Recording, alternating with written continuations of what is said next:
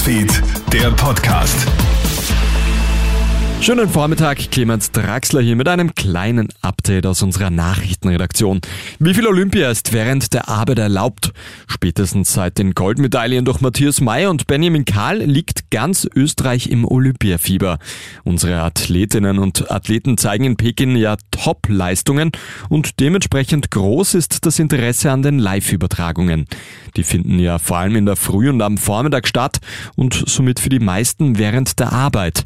Doch darf man im Büro überhaupt Olympia verfolgen? ÖGB-Arbeitsrechtsexperte Michael Trinko. In den meisten Jobs ist Fernsehen am Arbeitsplatz weder üblich noch erlaubt. Aber natürlich kann in Absprache mit dem Arbeitgeber hier eine Ausnahme gemacht werden. Ähnlich verhält es sich beim Radiohören. Wenn Radiohören immer erlaubt ist, dann dürfen Sie das natürlich auch während Olympia tun. Aber es ist wichtig, dass Sie sich davon von der Arbeit nicht ablenken lassen und auch niemand anderen stören.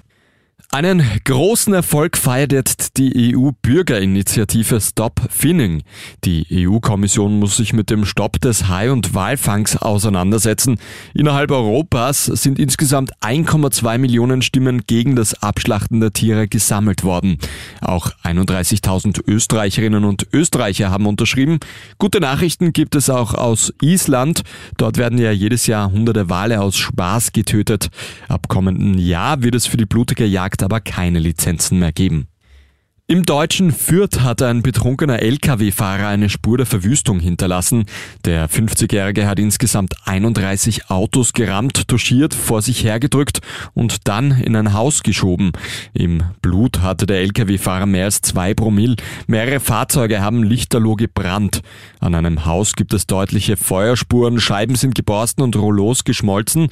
Der Sprecher der Polizei sagt, ein solches Verwüstungsszenario habe er noch nicht erlebt. Und nach dem ersten Olympiadurchgang des Damenslaloms bewahren die Österreicherinnen die Chance auf die Medaillenränge. Katharina Liensberger liegt mit 66 Hundertstel Sekunden Rückstand auf Rang 7. Auf dem zehnten Platz laut Katharina Gallhuber auf 12 Katharina Huber. Die deutsche Lena Dürr liegt in Führung. Der zweite Durchgang startet um 6.45 Uhr. Das war's auch schon mit deinem Update. Ein weiteres, das bekommst du dann wie gewohnt am Nachmittag. Einen schönen schönen Vormittag noch. Krone Hits, Newsfeed, der Podcast.